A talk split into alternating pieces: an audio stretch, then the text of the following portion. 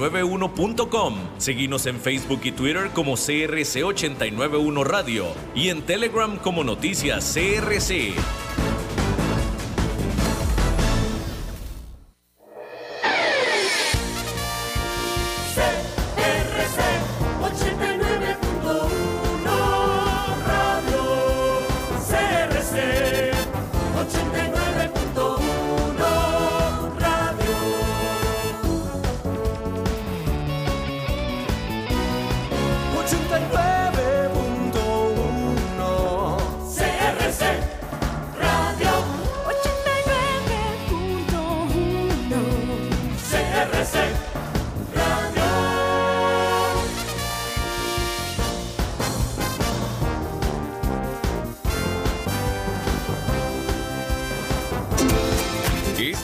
Es presentado por Bodegas y Viñedos La Iride, porque siempre tendremos con quién celebrar.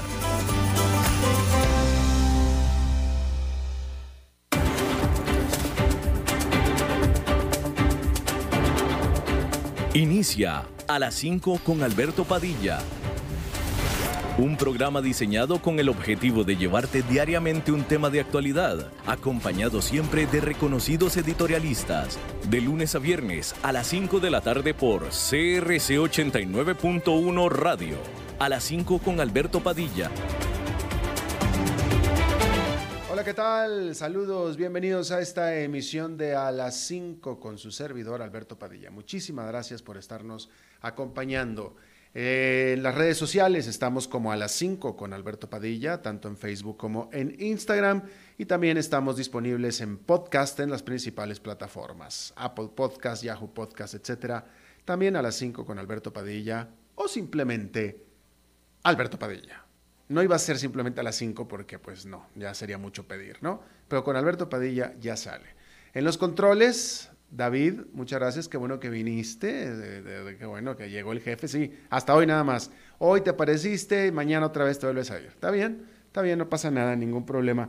Eh, aquí la que manda es Lisbeth Dulet, ella es la dominator de este programa, a quien le mando un saludo. Por cierto, le adelanto que Eli Feinsake va a estar aquí, eh, pues básicamente todo el programa. Así es que eh, esto bueno, aunque el programa es interactivo y aunque yo lo conmino a usted, a quien nos escucha, a pues, participar, eh, darnos sus opiniones, sus eh, críticas constructivas y destructivas también, bienvenidas todas, eh, a través de Facebook, pues rara vez abrimos como para participación al aire, pero pues en esta ocasión ya Eli, de hecho ya está aquí, pero más al rato ya se integra al programa. Y si quiere usted preguntarle a Eli Feinsay algo en particular, pues aproveche, hágalo vía Facebook en nuestra página de A las 5 con Alberto Padilla. Y pues ahí ahora sí que hablemos de cualquier tema con el buenazo de Eli Feinsay, ¿no? Ahí si usted tiene alguna eh, comentario inquietud para Eli, adelante, en unos 5 o 10 minutos más estará por aquí. Bueno, mire, este, vamos a hablar de la economía de Estados Unidos que durante, pues yo diría durante el segundo y tercer trimestre del año, es decir, entre abril y octubre, empezó a dar señales ominosas de una desaceleración medio importantona, al grado que yo y muchos analistas, iba a decir analistas más, pero yo no soy analista, así es que yo y analistas, eh, estábamos en consenso, y ahí sí me voy a incluir porque yo estaba en consenso con ellos, de que muy probablemente la economía de Estados Unidos entraría en recesión para el 2020 o durante el 2020, una recesión económica, porque las señales como que iban para allá. De la mano de una desaceleración importante en Europa, la cual continúa, y también en China. Todavía el 23 de octubre, estuve yo en una entrevista con Jaime Bailey en Miami y apenas el 23 de octubre, no hace mucho más que, un poco más de un mes nada más, menos de dos meses, y yo ahí con todos mis dientotes estaba hablando de la posibilidad de una recesión económica en Estados Unidos, porque hasta ese momento las señales eran esas. Pero de allá a acá, ahora sí que se nos volteó la tortilla, literalmente. Déjeme comentarle que la producción manufacturera de Estados Unidos, que era la que venía cayendo, o sea, las primeras señales, cuando yo hablaba y cuando todos hablábamos de señales de debilidad económica, era precisamente por parte de la industria en general y de la manufactura en particular. Se estaban desacelerando de manera importante y veíamos o consideramos de ahí un efecto en cadena hacia el consumo, todo producto de la guerra comercial. Bueno, pues resulta que la producción manufacturera de Estados Unidos subió y subió más de lo esperado durante noviembre, impulsada por el sector automotriz luego del final de la huelga de la General Motors. La Reserva Federal, que es el Banco Central de Estados Unidos, reveló que la producción manufacturera subió en noviembre 1,1%, que es arriba del 0,7% esperado y luego del 0,7% que subió en octubre. La producción industrial en general subió también en noviembre 1,1%, que es arriba del 0,8% esperado y luego del 0,9% que se registró el mes anterior, que es octubre. Excluyendo el sector automotriz y de autopartes, la producción industrial de noviembre creció en medio punto porcentual y la manufacturera en 0,3%. Es decir, hay un buen componente aquí de la industria automotriz, muy buen componente, pero aún así, pues vaya, son saltos importantes, ¿no? Sin embargo, hay que decir que a tasa anual, es decir, de noviembre a noviembre, la producción industrial cayó 0,8%. De tal manera que pareciera que la industria estadounidense ya venía recuperándose aún en medio de la guerra comercial con China, por lo que ahora que ya hay tregua, pues no pueden ser más que mejores noticias para el futuro inmediato de la industria en general. La industria estadounidense venía siendo el punto débil de la economía en general, el cual sumó 266 mil nuevos puestos de trabajo durante noviembre, bien por arriba de los 166 mil que se esperaban. Y el crecimiento del Producto Nacional Bruto se espera cierre el año en un 2%, es decir, un crecimiento económico de 2%, que es una cifra bastante respetable para una economía grande, y más aún si es la más grande del mundo. De tal manera que si estos desempeños se mantienen, con ellos vendrá la reelección de Donald Trump. Y en octubre estábamos poniendo en juego, yo estaba poniendo en juego la reelección de Donald Trump, precisamente porque la economía se estaba desacelerando, pero si la economía no se desacelera, Donald Trump se reelige, punto, y se acabó. ¿Sí? ¿Qué onda con el juicio político de Donald Trump? Bueno, pues déjeme al respecto, le digo que esta misma semana, quizá tan pronto como el miércoles, la Casa de Representantes en pleno votará sobre las dos acusaciones para juicio político que aprobó el viernes su comité judicial. Se le acusa al presidente Donald Trump de abusar de su poder y obstruir la labor del Congreso. Se espera que el voto prospere de manera partidista, pues no se espera ningún congresista republicano, que son la minoría, vote a favor. El único republicano que apoyaba el juicio por el estado de Michigan se cambió de partido en julio. Mientras que el único demócrata por Nueva Jersey en contra del juicio, pues también se cambió de partido. Así las cosas, una vez aprobado el juicio, este tendrá su propio enjuiciamiento ahora en el Senado a partir de principios de año. Ahí, el principal demócrata, Chuck Schumer, quiere que testifiquen testigos nuevos, quiere que aparezcan, para que no redunde, quiere que se presenten testigos nuevos que no aparecieron en las audiencias de la Cámara Baja y requerir más documentos de la Casa Blanca. Eso es lo que quiere el líder de la minoría demócrata del Senado.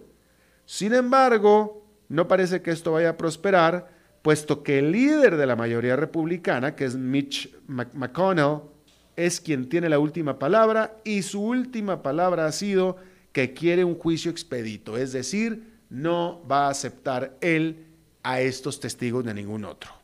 Vamos a hacerlo de una vez a puerta cerrada, punto y se acabó. Y él es el que dice si así se hace y así es como se va a hacer. Por cierto, pues ya ves cómo es la política, ¿no? Mitch McConnell apoyó que se trajeran testigos. O sea, lo, mismo que este, él está rechazando en este momento en este juicio político para Donald Trump, eh, que es que los demócratas traigan al Senado nuevos eh, testimonios y requieran documentación de la Casa Blanca, bla, bla, bla. Mitch McConnell se niega a que eso pase. Bueno, él mismo apoyó a que eso sucediera cuando el juicio político para eh, Bill Clinton. ¿Verdad? Claro que Mitch McConnell es republicano, Bill Clinton era demócrata. Son políticos, son políticos. Ahí hay muy poca honorabilidad, hay muy poca, este, eh, bueno, pues honorabilidad definitivo, pero hay otro término que se me está, eh, congruencia, hay muy poca congruencia, ¿no?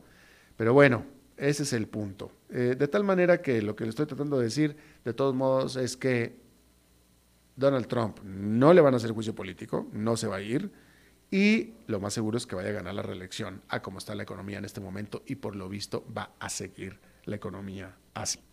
Ahora, con todo esto que le estoy informando, escuche esto que le voy a decir. Vamos a hablar acerca del nuevo bueno año que van a tener las acciones de Wall Street y del mundo. Si creyéramos, si es que debemos de creer en las proyecciones que tiene Wall Street sobre sí mismo, la cuesta de enero tendrá un significado muy diferente al que estamos nosotros acostumbrados. Una nota aclaratoria antes de continuar con esto. Los siguientes pronósticos son todos de gente interesada en este asunto. Todos llevan beneficio de lo que pronostican. Y eso es importante. ¿Ok? Todos llevan beneficio de lo que los pronostican. Es el problema de un banco o de una casa de bolsa que le dice que la bolsa va a subir, es que eso les conviene a ellos. Obviamente, ¿no? Entonces son parte interesada, no son objetivos. El Bank of America dijo a sus clientes en un reporte que está viendo a los mercados preparándose para una estampida hacia activos riesgosos durante los primeros tres meses del próximo año. Es decir, que predice que como ya es prácticamente seguro que el mercado subirá, los inversionistas entonces se abalanzarán sobre él, es decir, sobre el mercado, pues simplemente nada más para no perderse la oportunidad. El estratega principal de inversiones del banco dijo que ve grandes ganancias en el mercado para todo el 2020. De nuevo, es el banco que está diciendo compren acciones. Si compran acciones, el banco gana. Porque se lo está diciendo a sus clientes, ¿no? Bueno. Por lo pronto, los mercados accionarios, tanto de Estados Unidos como europeos, tocaron récords de nuevo el lunes. Quizá más notable aún es que el indicador accionario mundial, el MSCI, que sigue a los mercados accionarios del mundo, también alcanzó un récord el lunes. De hecho, este indicador ha estado alcanzando en los últimos días niveles máximos desde enero del 2018. Más aún, son las acciones fuera de Estados Unidos, las predilectas de algunos bancos como el JP Morgan, que predice que las acciones en los mercados emergentes y Europa tendrán un mejor desempeño que el SP500 durante el 2020 luego de haberse quedado atrás en el 2019. Esto es lo que dicen los bancos a sus clientes. Compren acciones, compren acciones, compren acciones porque van a subir. Y si compran acciones, yo voy a ganar, ¿verdad? Hay que decir, sin embargo, que hay razones para tener optimismo sobre el 2020. Primero, bueno, Primero, algunos de los frenos que tenía el mercado pues ya fueron eliminados. Concretamente el freno político, ya que hay una tregua comercial entre Estados Unidos y China, y hay mayor claridad sobre el Brexit en la Gran Bretaña. Eso eran los dos grandes problemas políticos que existían en el mundo que estaban eh, poniendo nerviosos a los inversionistas, ¿no? Bueno, pues parece ser que ya se eliminaron los dos, cuando menos, cuando menos se hicieron a un lado, cuando menos se les apagó lo candente a estos dos asuntos, ¿no? Y la economía se está resolviendo. La economía de Estados Unidos, como la acabamos de ver, la de Estados Unidos. Europa sigue todavía trastabillando, pero Estados Unidos no. Así es que, pues sí es fácil pensar que va a seguir, va a continuar el rally accionario, cuando menos durante el primer semestre del próximo año. Digo, eso como que es medio fácil, ¿no? Acá ellos se montan en lo fácil, es decir, el mercado de, seguro va a subir, cosa que yo estaría de acuerdo, por tanto, entonces los inversionistas se van a balanzar sobre el mercado. Eso es lo que dicen los bancos. Esa parte es la que ellos dicen. Yo no estaría necesariamente de acuerdo con eso, tampoco en desacuerdo. Simplemente sabemos que van a seguir subiendo las acciones en Wall Street.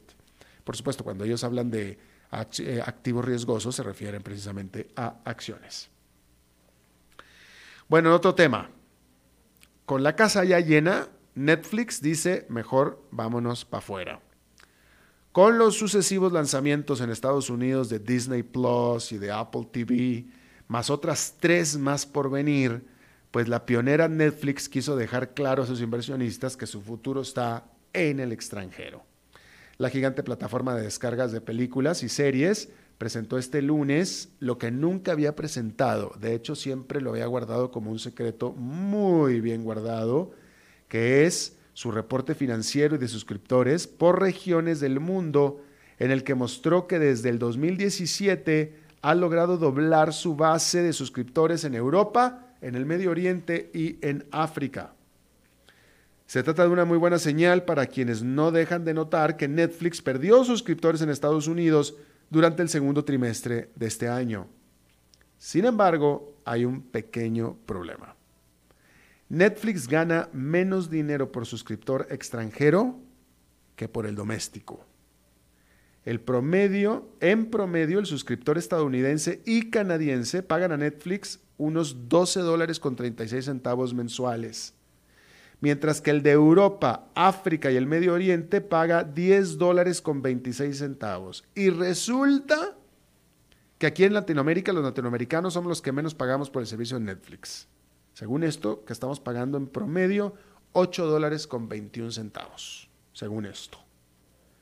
Así es que inmediatamente voy a cancelar mi suscripción estadounidense en Netflix y la voy a abrir en Costa Rica porque eso quiere decir entonces que yo estoy pagando 12 dólares o más, cuando en teoría solamente debería estar pagando 8,21, que eso es lo que dice que, cobra Netflix aquí. ¿Sí es cierto? Sí, sí, la verdad que sí, va. Sí, sí, sí, eso me pasa, mi querido.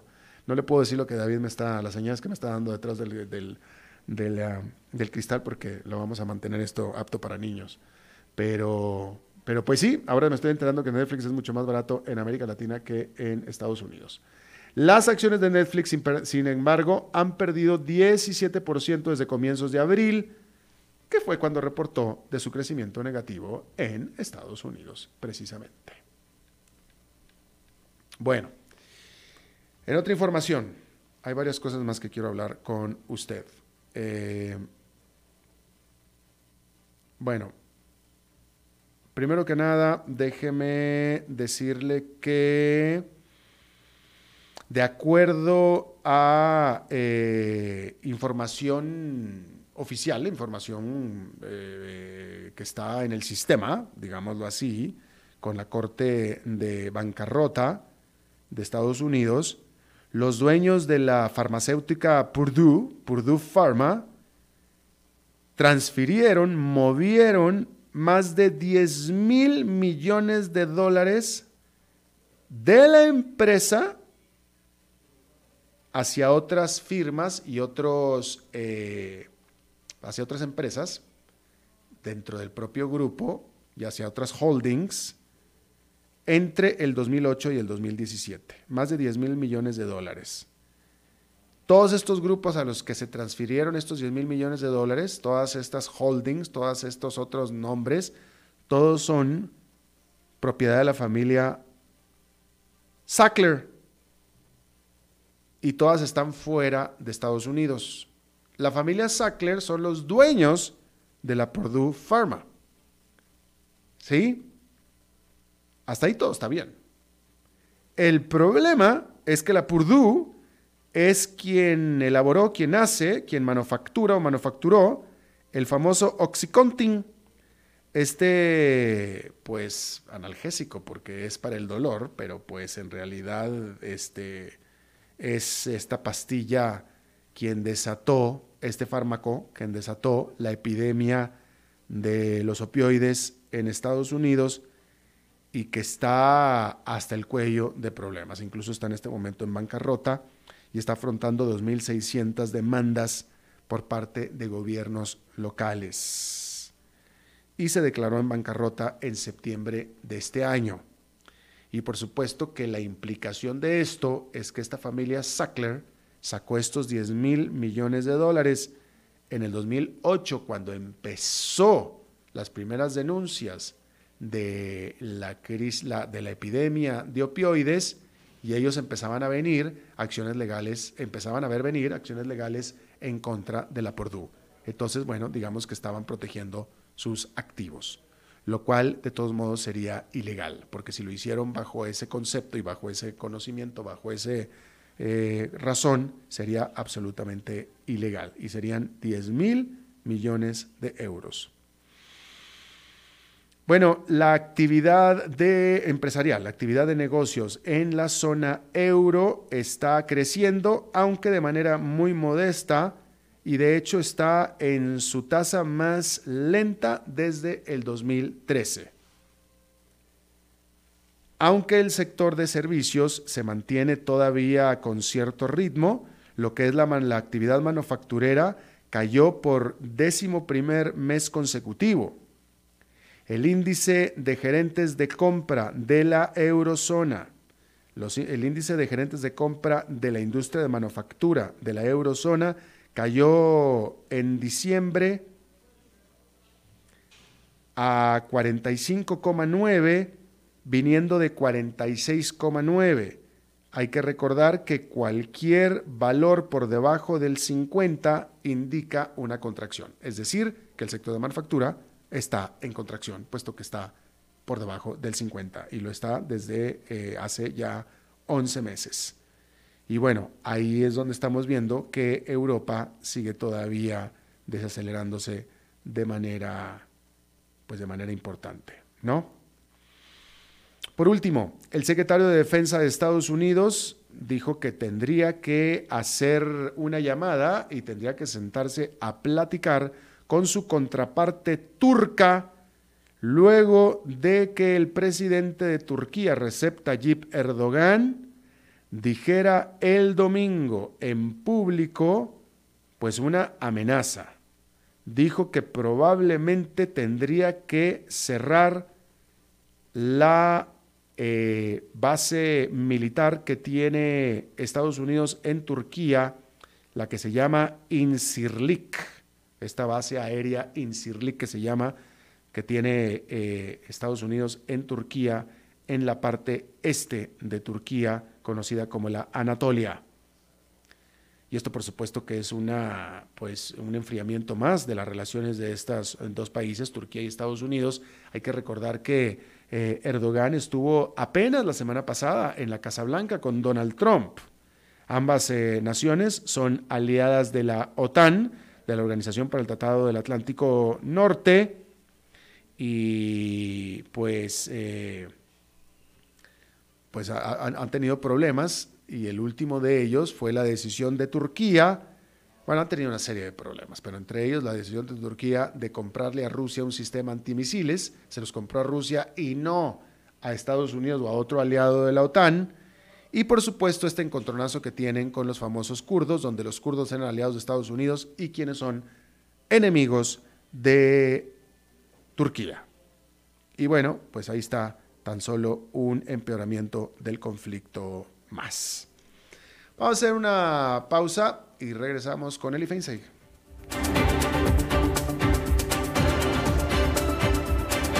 A las 5 con Alberto Padilla por CRC 89.1 Radio. Desde Maipú, Mendoza, la tierra del olivo nos llega aceite de oliva Laur. Su delicada y elegante textura, así como su afrutado aroma vegetal, lo convierten en un aceite especial para paladares exigentes. Disponible en tres variedades: Laur Cruz de Piedra, Laur Aceite de Oliva Extra Virgen y Laur Gran Mendoza Aceite de Oliva Extra Virgen. Lo mejor de tres zonas en una sola botella. Galardonado con el Gran Prestige Gold en el Terra Olivo 2018. Aceites de oliva Laur no pueden faltar en tu mesa. De venta en todas las tiendas, don Fernando. En mi carro o en mi moto cuando salgo a manejar pueden pegarme de lado o también puedo volcar, golpear un carro de lujo, también quedarme sin gas, todo me puede pasar. Adquiere los seguros autoexpedibles del INS al pagar su marchamo y participe por cinco viajes dobles a Cancún más 500 dólares. Informes en grupoins.com o al 800 Teleins. CRC 89.1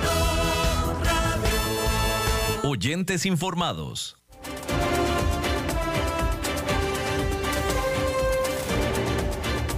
Seguimos escuchando a las 5 con Alberto Padilla.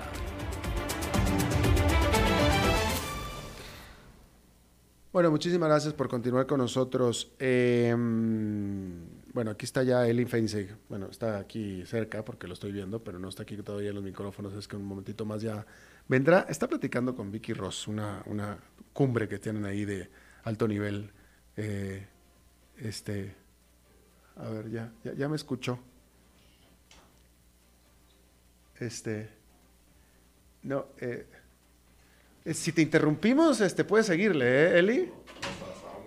Eh, no, ya sé, una, una, cumbre con Vicky Ross, ya vi, pero sí, no, no, no, no, permitas que, que, te interrumpamos para nada. no, favor. no, no, no, no, este, es un honor que me interrumpas. te lo alcanzó a escuchar Vicky, mira, porque ahí anda todavía ahí.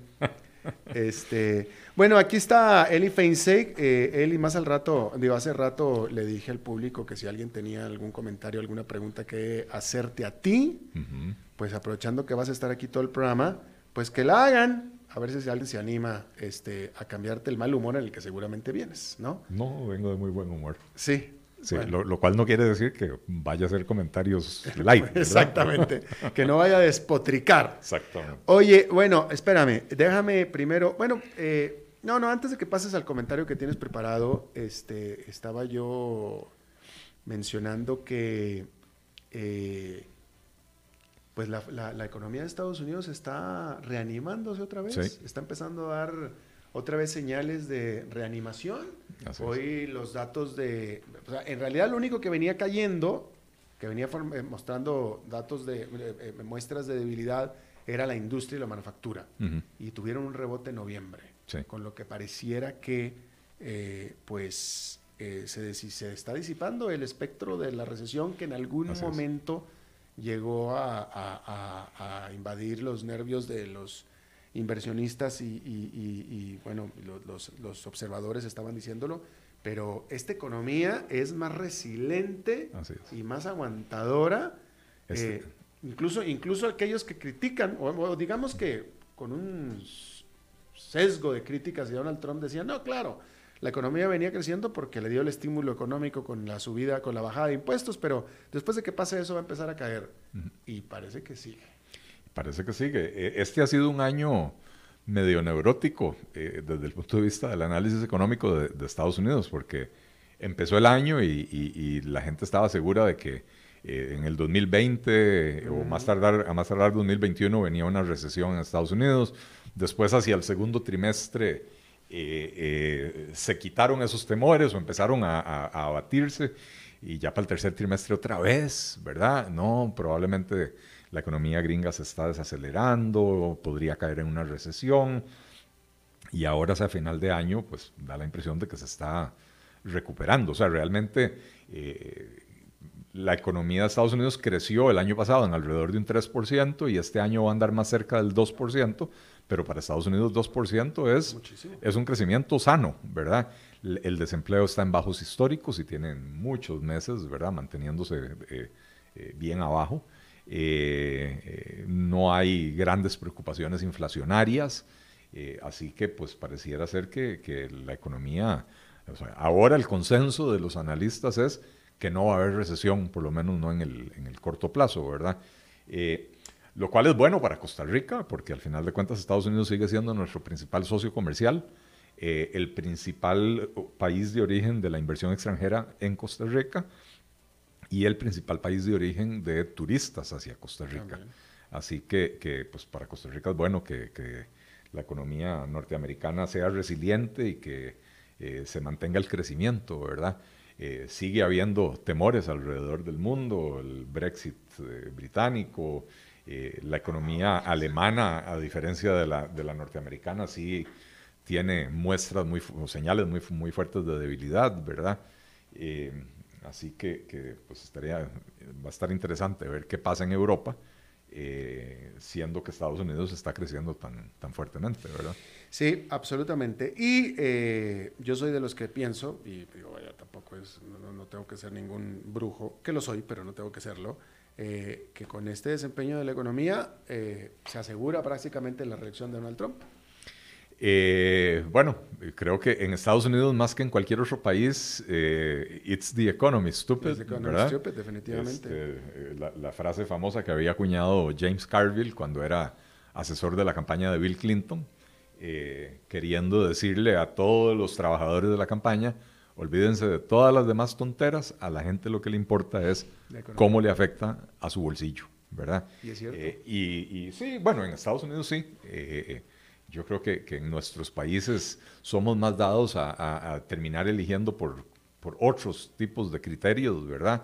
Eh, si me cae bien el, el, el, candidato, si no me cae bien, si eh, por, por, cuestiones de, de valores eh, morales, etcétera, ¿verdad? Matrimonio igualitario, aborto, etcétera.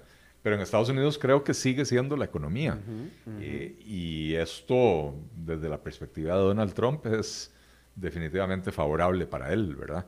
Entra a la campaña eh, con, con, viento de cola, empujándolo, eh, y con un partido demócrata muy fragmentado, con no sé cuántos, ya, yo ya perdí la cuenta, cuántos precandidatos tiene el Partido uh -huh. Demócrata, ¿verdad? Eh, tal vez la única ventaja que va a tener el Partido Demócrata es que las bases van a llegar calientes porque van a pasar por un proceso preelectoral, ¿verdad? Eh, mientras que pareciera ser que el, que el republicano va con, con, su propio, o sea, con el presidente como candidato y, y, no va a haber competencia interna, ¿verdad? A ver, voy a invocar a ti, voy a invocar aquí al político que llevas dentro, este, eh, porque tú sí lo llevas, yo no, yo no, entonces por eso te hago la pregunta genuinamente, ¿a qué están jugando los demócratas con este juicio político, el cual no va a prosperar? Es decir, no lo van a sacar de la presidencia, porque últimamente... Sí eh, eh, va a ser decisión del Senado y el Senado republicano, así es que, o sea, no, no, o sea todo el mundo sabemos, sabe que no va a prosperar. Entonces, ¿qué es lo que están apostando? ¿A qué le están jugando? ¿A qué, qué, ¿Cuál es el juego ahí? Bueno, yo, yo creo que es un intento desesperado de los demócratas por crear un issue, un, crear un tema que no sea la economía, para, para centrar la atención del electorado en eso. Para eh, distraer. Para distraer, uh -huh. para distraer. Eh, o sea, yo creo que los demócratas comprenden que sigue siendo la economía estúpido, ¿verdad? Eh, y que en ese frente ellos no tienen cómo ganar. Eh, y entonces el cuestionamiento ético, mm. ciertamente, un presidente cuyo comportamiento ha sido bastante cuestionable, ¿verdad? Eh, y un presidente que además ha sido bastante, ¿cuál es la palabra? Ahora se me fue la palabra, pero un presidente que, digamos, no ha sido respetuoso de las normas usuales de la política norteamericana, ¿verdad? Heterodoxo. Eh, heterodoxo en el sentido de que dice lo que piensa y a veces ni siquiera piensa lo que dice, ¿verdad? Eh, tuitea a las 3 de la mañana, eh, se queda dormido y entonces, Kopfefe, ¿verdad? ¿Te acuerdas de eso? Este, eh, y, y, y, ciertamente tiene un estilo que, que, que choca contra la, la, práctica usual, la usanza de la política gringa, ¿verdad? Eh, pero creo que los demócratas tienen claro que sigue siendo la economía y que en ese frente no tienen nada que hacer y entonces necesitan crear el cuestionamiento ético, no para destituir al presidente, está claro que es un juicio político, y en el Senado los republicanos tienen mayoría, con lo cual va a ser muy difícil que los demócratas logren convencer a los suficientes republicanos de, de votar por destituir al presidente, eh, pero que esto de alguna manera cale en, la, en, la, en el pensamiento de los votantes y los haga decir, no podemos tener un presidente tan corrupto, no podemos tener un presidente que procede de esta manera. Creo que van a fracasar, pero Pareciera que sí, y, y, sí, buen, buen, buen punto el tuyo. Eh, hay que recordar que el triunfo que tuvo Donald Trump no se pudo haber explicado si no que los, algunos demócratas, vaya, algunas gentes que hubieran votado demócrata, votaron republicano, es decir, votaron por él. ¿no? Y, y aparte me parece que están tratando de aprovechar los demócratas, Eli, no sé qué tú digas, pero están tratando de aprovechar el hecho de que Trump ha sido medio testarudo, medio bruto en eh, estar cultivando única y exclusivamente a su, a su base, a su base que es muy, muy fiel, muy leal, pero pequeña. Y él lo único que hace es cultivar a su base. Entonces me imagino, yo creo que ellos están apostando los demócratas que, que ha enajenado, tal vez esperan que hayan enajenado y ha hecho enojar a suficiente gente como para que voten en contra de él. Sí. Bueno, eh, ciertamente Donald Trump tiene una enormidad de recursos para, para gastarse en toda clase de análisis estadísticos y eh, sondeos y, para, para llevar el pulso al, al electorado, porque su estrategia es dividir, eh, su estrategia es crear enemigos, ¿verdad? Para que ciertos votantes se puedan identificar con él en contra de estos enemigos, ¿verdad? Eh, hace cuatro, bueno, hace tres años eh, el enemigo era, como decía, el, pantano de Washington, él hablaba de los políticos tradicionales, el swamp, ¿verdad? este, y creó, o sea, identificó a los musulmanes como enemigos, identificó a los mexicanos como enemigos eh, y, a los, y a los políticos tradicionales de Washington, ¿verdad? Se presentó como un outsider, eh, ya no puede presentarse como un outsider, pero sí puede presentarse como el presidente que, siendo presidente, sigue comportándose como un outsider. Sigue siendo contestatario, sigue siendo eh, poco o sea, no apegándose a esas normas de la práctica usual de la política norteamericana, eh, qué sé yo.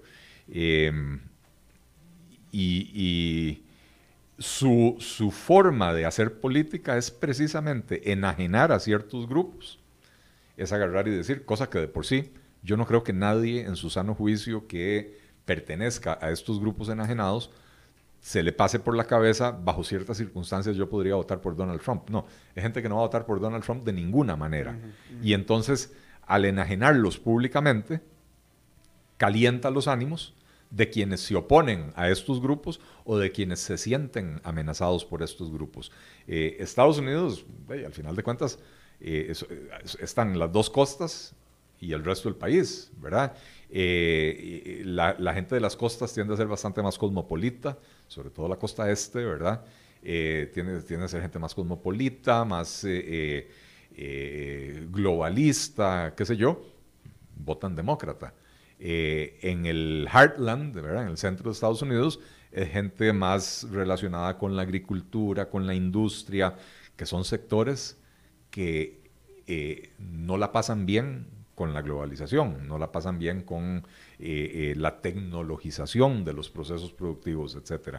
Eh, y entonces ellos sienten, o sea, un, granjero de Illinois o de Iowa siente su, su, su estilo de vida amenazado por estas élites urbanas de las costas. Entonces, Donald Trump ha explotado eso muy bien, creando enemigos internos, ¿verdad? Ah, eso es pésimo para la convivencia democrática, eso es pésimo para la supervivencia de la República, pero resulta ser muy efectivo como estrategia electoral, ¿verdad? Y lo vemos en varios países. O sea, en, México, al final de cuentas, eh, esa fue la estrategia de, tu amigo López Obrador, ¿verdad? Cuando empezó a hablar de los, de los fifís y empezó a, crear esta...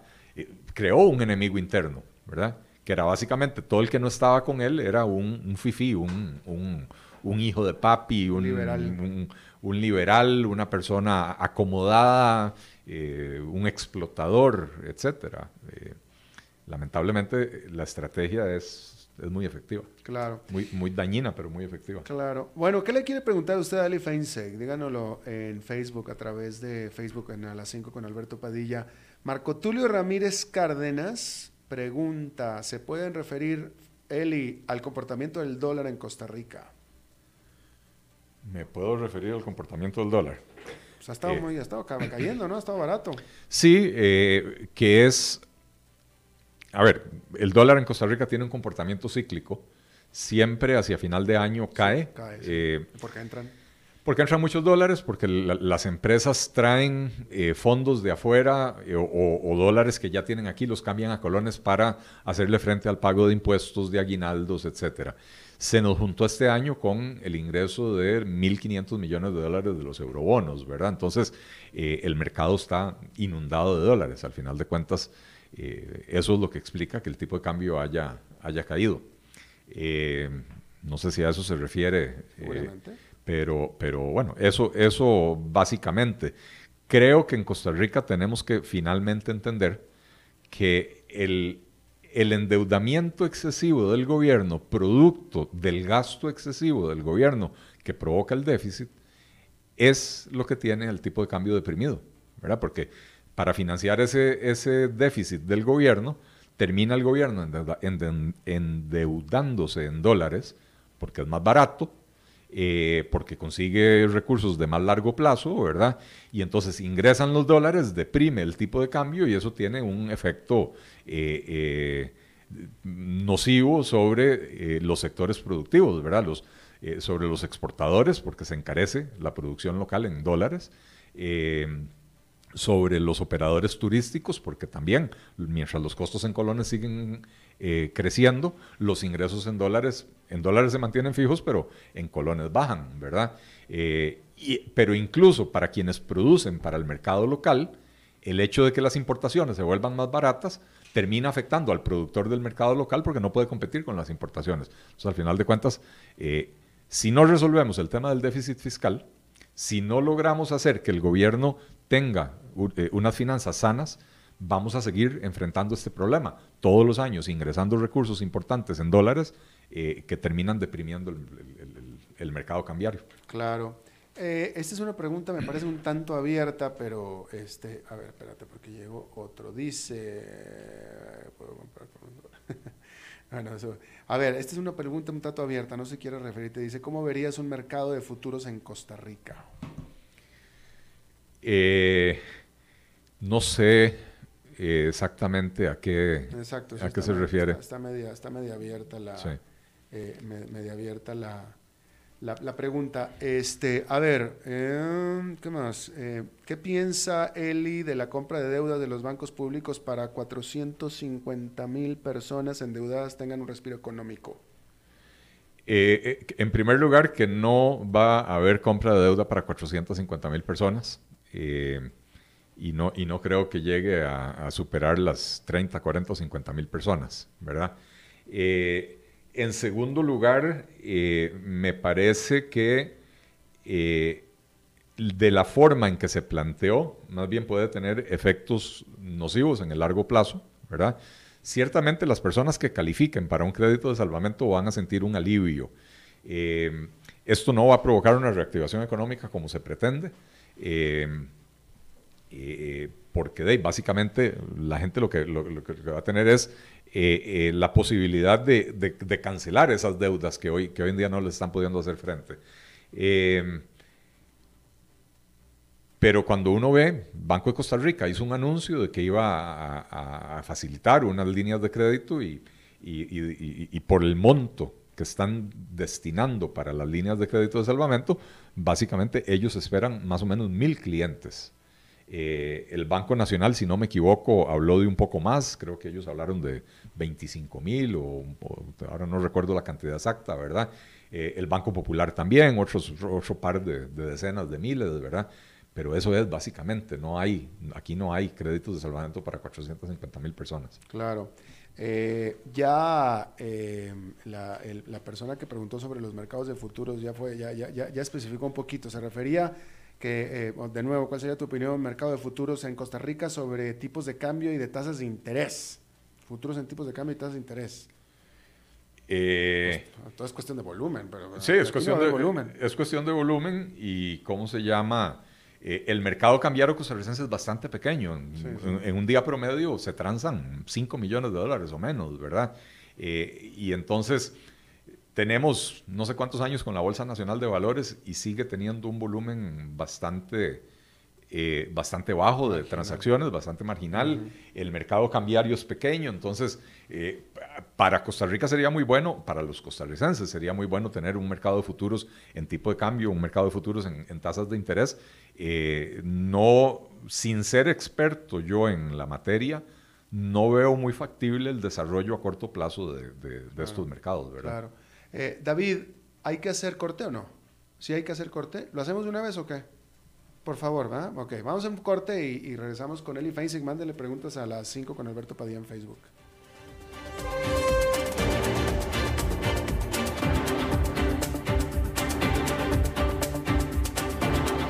A las 5 con Alberto Padilla, por CRC 89.1 Radio. En mi carro o en mi moto cuando salgo a manejar pueden pegarme de lado o también puedo volcar, golpear un carro de lujo, también quedarme sin gas, todo me puede pasar. Adquiere los seguros autoexpedibles del INSS al pagar su marchamo y participe por 5 viajes dobles a Cancún más 500 dólares. Informes en grupoins.com o al 800 Teleins.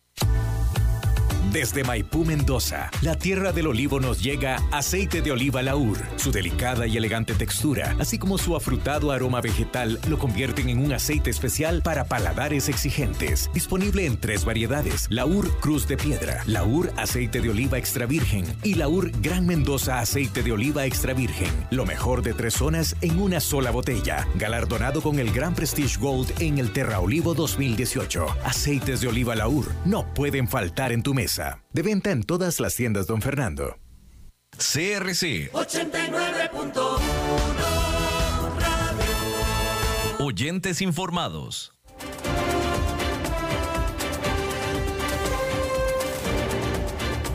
Seguimos escuchando a las 5 con Alberto Padilla.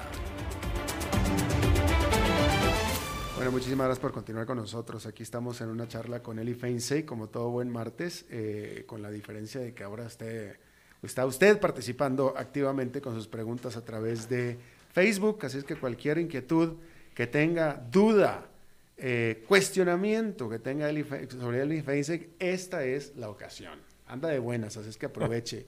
Eh, eh, un, un, seguidor, un radioescucha bastante eh, fiel, bastante leal, Israel Armendaris, al quien le mando un saludo desde acá, creo que él está en Florida, si mal no recuerdo, porque siempre nos escribe, siempre está pegado, así es que muchas gracias. Dice, ¿cómo está la inflación allá en Costa Rica? ¿Qué puedo comprar con un dólar? Nada, paquete ni siquiera un paquete de chicles. Nada, no, nada. Este, eh, Costa Rica es bastante cariñoso, este, Israel. Eh, yo creo que, pues, en una sodita, una, un casadito, un platito de una soda es eh, una fonda. En una fonda, eh, eh, eh, el, almuerzo más barato que te puede costar, que son unos 2.500, 3.000 colones. Eh, 2.800, 3.000 colones, un, que, son que 6 dólares. Son, son 5 dólares, más entre 5 y 6 dólares. si con un dólar realmente no te compras, pues nada, diría yo. No, no. No. No, no, es que incluso una Coca-Cola en, en un restaurante Dos dólares. Exactamente. Sí, ahí está. Bueno, eh, la pregunta del millón, de hasta acá arriba. ¿Cuál es tu visión para la economía de Costa Rica el próximo 2020? Pregunta Yacenia Murillo. Ok. Eh, creo que el 2020 va a ser un año... Si le encantó el 2019, el 2020 le va a fascinar. Exactamente. Exactamente. Creo que, creo que el 2020 va a ser un año un poquito mejor que este. El 2019 ciertamente no fue un buen año para la economía costarricense. El crecimiento es bastante magro y probablemente vamos a cerrar en el orden de 2%, 2.1% de crecimiento este año. Em, Impulsado por el sector externo. Impulsado fuertemente. Aquí adentro, no. Exactamente, exactamente. Como, como ha sido durante muchísimos años. Lo que pasa es que cuando teníamos crecimientos del 4% o 5%, entonces tenías que el sector externo impulsaba el crecimiento, pero había un efecto de derrame o como lo quieras ver hacia la, hacia la economía doméstica, ¿verdad? Eh, y este año no, la economía doméstica ha estado básicamente estancada o en contracción, dependiendo de, de cuáles mercados, ¿verdad? El, mercado, el, sector agrícola o agropecuario, el sector de la construcción. Eh, son, son sectores que han pasado un año anus horribilis, ¿verdad? Diría la, reina de Inglaterra. Este, 2020 va a ser marginalmente mejor. Si este año estamos hablando de un crecimiento del orden del 2, probablemente el próximo año hablaremos de un crecimiento del 2.4 o una cosa así por el estilo. No es para que estemos satisfechos. Eh, si con crecimientos como hemos tenido en los últimos 10 años, en promedio en el orden del 3,5%, no logramos disminuir la pobreza, y cuando el crecimiento empezó a bajar hacia el 2%, el desempleo se nos disparó del 9,5% al 11,5% o 12%, entonces un crecimiento del 2.4, 2.5% el próximo año no nos va a permitir tampoco mejorar en esos indicadores.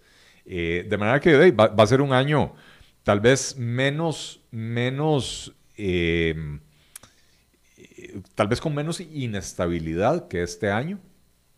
Ya nos acostumbramos a los nuevos impuestos, ya entraron en vigencia, ya, el impacto de esos impuestos, eh, el grueso se, siente, se sintió ahora en el 2019, ¿verdad?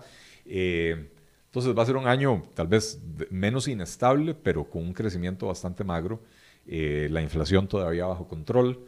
si la economía norteamericana sigue estando fuerte, pues eso nos beneficia en términos de turismo, en términos de inversión extranjera. De hecho, CINDE acaba de publicar los datos de inversión de este año que fueron sorprendentemente fuertes, la de inversión, extranjera. Directa. Inversión extranjera directa, eh, correcto. De, eh, capital, de, vaya. En, en, producción, o sea, en, eh, inversión productiva. la enorme mayoría son reinversiones de empresas que ya estaban en el país, pero también llegaron al país nuevas empresas creando una cantidad importante de empleos de empleos bien remunerados con un grave problema. Seguimos, estando, seguimos teniendo dos economías disociadas.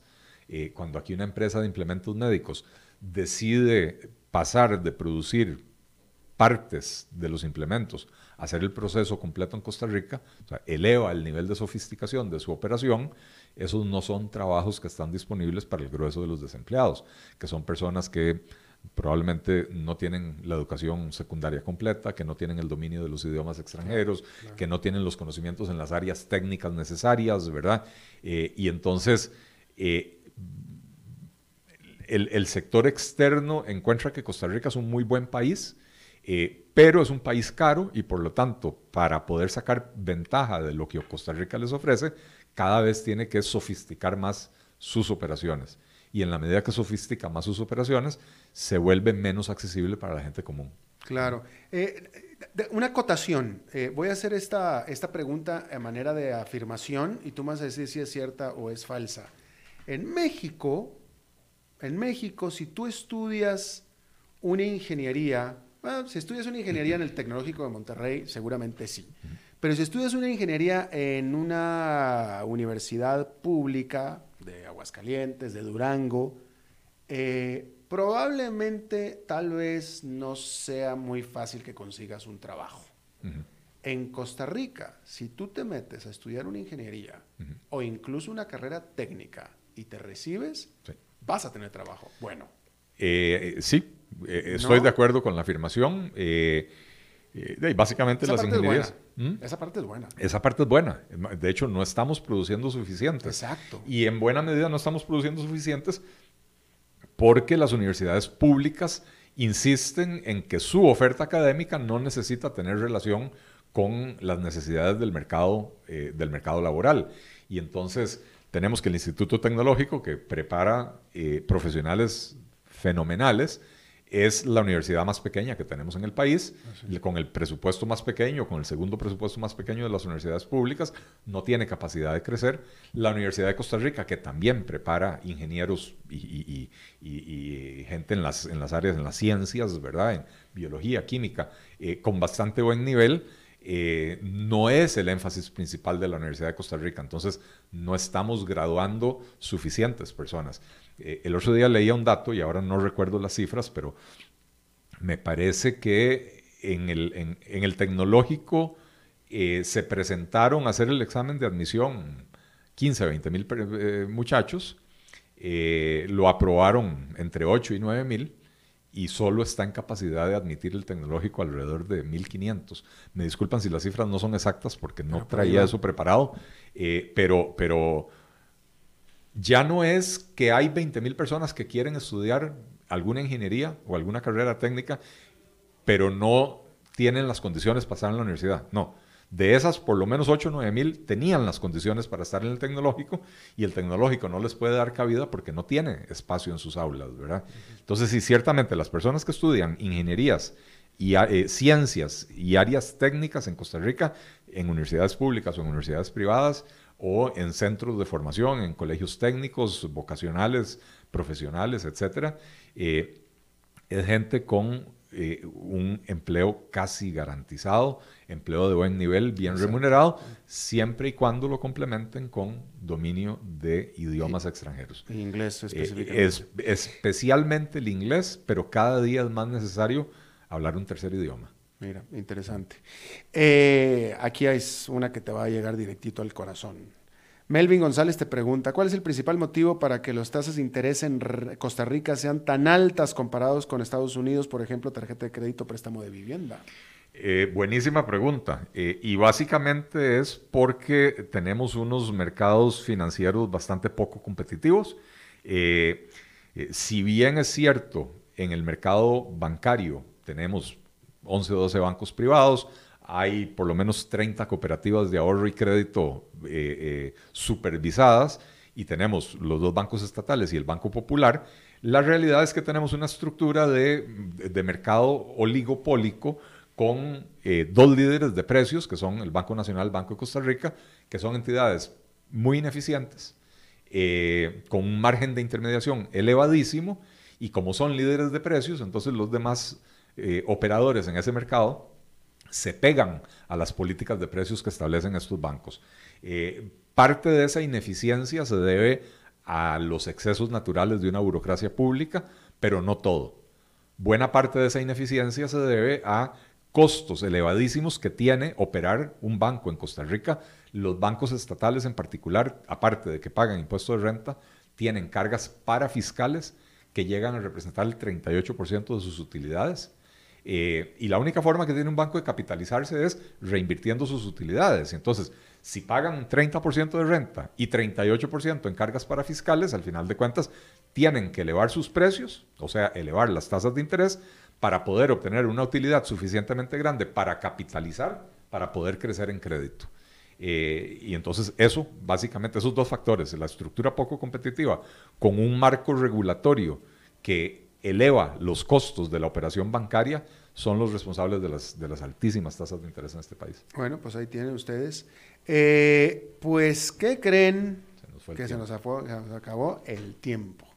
Eh, les agradezco muchísimo a todos los eh, seguidores que participaron con estas preguntas, bastantes preguntas a Eli. Muchísimas gracias por seguirnos. Eli, este es el último, esta es la última semana del año del programa. Eh, feliz Navidad a todos, feliz año, mis mejores deseos para todos y para vos también, Alberto. Igualmente, esta es la última semana. En o sea, me vas a dar vacaciones pagadas. Eh, te voy a dar vacaciones pagadas, exactamente. este, eh, el viernes es el último programa del año en vivo. bueno, no, de, a partir de la, de la próxima, villancicos navideños va a haber aquí. Hablando de villancicos navideños, el viernes tenemos un programa navideño. Literalmente tenemos un programa navideño. Van a estar aquí para charlar e incluso vamos a hacer lo mismo, fíjate, la misma dinámica. Van a estar aquí para charlar Ricardo Padilla, que tiene mi mismo apellido, pero no somos parientes, y nos decimos parientes nada más de puro cariño, y Álvaro Esquivel va a estar aquí también. Yo no, yo no, sé qué voy a estar yo haciendo aquí. escuchando. Yo estoy escuchando seguramente. Pero van a venir Álvaro Esquivel y van a venir Ricardo Padilla, eh, que no necesitan mayor presentación porque pues ustedes los conocen. Y, este, y vamos a ver qué, qué hacemos aquí el, eh, a las 5 del viernes, pero eso va a ser el viernes, y ya después ya nos vamos a festejar Navidad. Eh, Eli, muchísimas gracias, mano.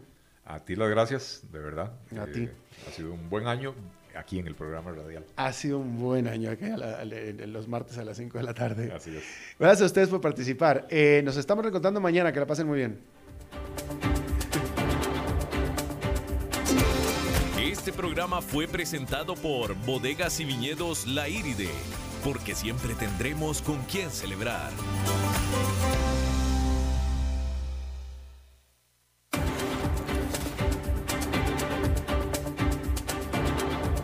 Concluye a las 5 con Alberto Padilla un programa diseñado con el objetivo de llevarte diariamente un tema de actualidad, acompañado siempre de reconocidos editorialistas, de lunes a viernes a las 5 de la tarde por CRC 89.1 Radio, a las 5 con Alberto Padilla.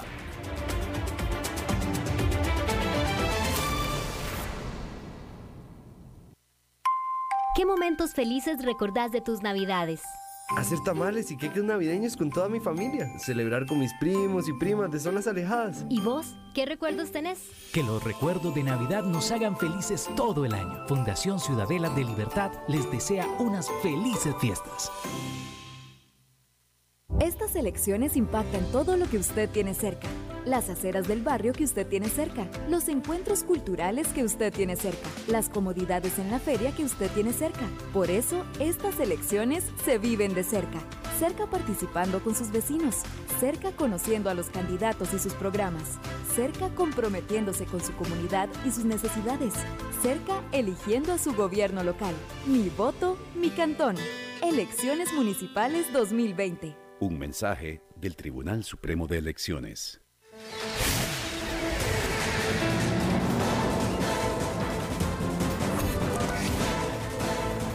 Inicia el resumen informativo en noticias CRC 89.1 Radio. Hola, ¿qué tal? Son las 18 horas en punto y estos son nuestros titulares. La norma técnica sobre aborto terapéutico se publicó hoy. Costa Rica aprobó el 18 Comité Técnico de la Organización para la Cooperación y el Desarrollo Económico, la OCDE. El Tribunal Supremo de Elecciones estará cerrado el, del 24 de diciembre al 1 de enero. Las cinco sedes con mayor demanda en emisión de licencias trabajarán en horario ampliado. En el mundo, el Papa Francisco abolió el secreto pontificio para las investigaciones por abuso sexual. Y en los deportes, el Flamengo de Brasil es el primer finalista del Mundial de Clubes.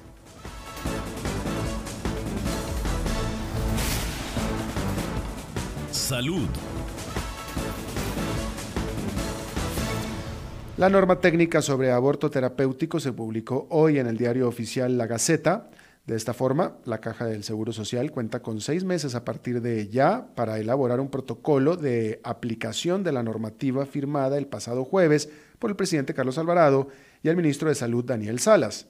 El presidente ejecutivo de la Caja, Román Macaya, anunció la semana anterior que esperan tener listos los procedimientos en un plazo menor de cinco meses. El decreto firmado por el Poder Ejecutivo otorga al Ministerio de Salud velar por la aplicación de la norma técnica en todos sus extremos, tanto en centros de salud públicos como privados. Comercio exterior. Costa Rica aprobó el 18 Comité Técnico de la Organización para la Cooperación y el Desarrollo Económico, la OCDE, según comunicó el Ministerio de Comercio Exterior. Se trata del Comité sobre Pesca y de esta forma quedan únicamente cuatro exámenes pendientes del visto bueno de parte de la OCDE. En marzo del 2018, el Comité de Pesca emitió 16 recomendaciones en cinco áreas relacionadas con gobernanza, manejo de las pesquerías, recolección y análisis de datos, control y monitoreo y apoyo al desarrollo del sector. Servicios. El Tribunal Supremo de Elecciones estará cerrado del 24 de diciembre al 1 de enero. Esto por motivo, por supuesto, de las festividades de fin y principio de año. En la entidad informaron que esta medida aplica para la sede central y las 32 oficinas regionales. Durante el receso, el sitio web de la institución, www.tse.go.cr, estará habilitado para efectuar consultas en línea o adquirir certificaciones digitales por Internet.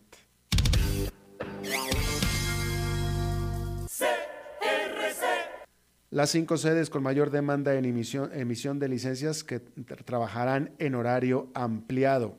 Se trata de las sedes de La Uruca, Alajuela, Cartago, Heredia y San Ramón, que trabajarán durante esta semana y la del 6 al 17 de enero de 7 de la mañana a 5.30 de la tarde. Los servicios que se brindarán son los de emisión de licencia por primera vez, renovación y permiso temporal de manejo.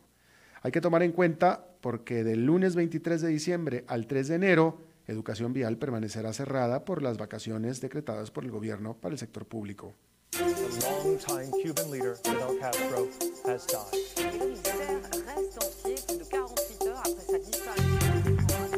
Internacionales. En el Vaticano, el Papa Francisco abolió el secreto pontificio para las investigaciones por abuso sexual de clérigos. Esto ante las crecientes críticas sobre que esa categoría de confidencialidad se empleó para proteger a pedófilos, silenciar a las víctimas e impedir que las instituciones de justicia investigaran los crímenes dentro de la Iglesia Católica. El secreto pontificio ya no se aplica a las acusaciones, juicios y decisiones tomadas dentro del derecho canónico de la Iglesia Católica en casos de abusos. La pasión de los deportes en noticias CRC 89.1 Radio. Con el marcador de 3 a 1, el Flamengo de Brasil derrotó hoy al equipo Al Hilal de Arabia Saudita en la primera semifinal del Mundial de Clubes. Con este resultado, el equipo brasileño es el primer clasificado a la gran final que se disputará el sábado en Qatar. La segunda semifinal se jugará mañana a las 11.30 de la mañana entre Monterrey, Yes y Liverpool. Bien, está usted informado a las 18 horas con 5 minutos, exactamente en 12 horas las primeras informaciones del nuevo día. No se vaya porque está empezando el programa de La Lupa. Mientras tanto, lo saluda Alberto Padilla. Buenas noches.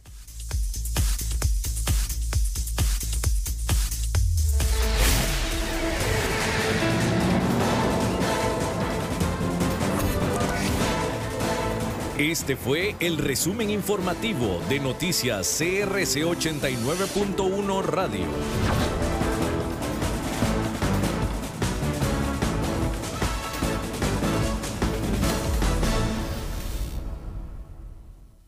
El programa de hoy corresponde a una repetición. Inicia La Lupa, el programa que muestra los hechos en su tamaño real, con los periodistas Carlos Villalobos y Gilda González. Escúchalos de lunes a viernes de 11 de la mañana a 12